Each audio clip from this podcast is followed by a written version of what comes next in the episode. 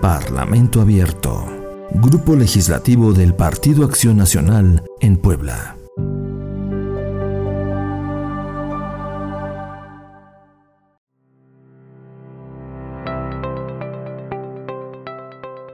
Buenas tardes a toda la ciudadanía poblana que hoy nos escucha desde el canal del Parlamento Abierto y que siguen las transmisiones del GL PAN Puebla en las diversas plataformas.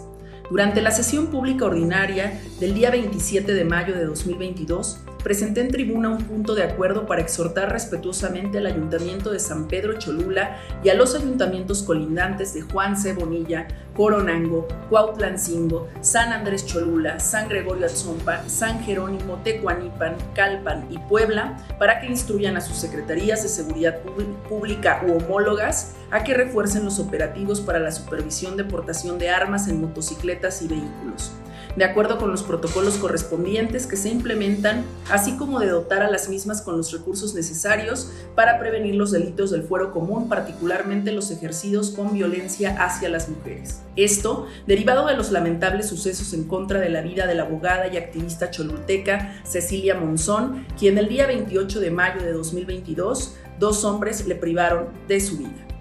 Es necesario seguir trabajando por una mayor y mejor legislación que proteja a las mujeres y consolide una vida libre de violencia y así las poblanas puedan caminar de manera libre y segura sin tener miedo de perder la vida por sus convicciones.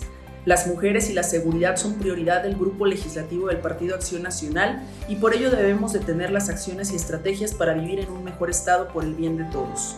Muchas gracias por sintonizar nuestro trabajo como bancada del Partido Acción Nacional en el Congreso del Estado de Puebla desde el podcast Parlamento Abierto Digital. Hasta la próxima.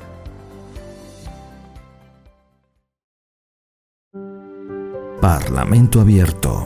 Grupo Legislativo del Partido Acción Nacional en Puebla.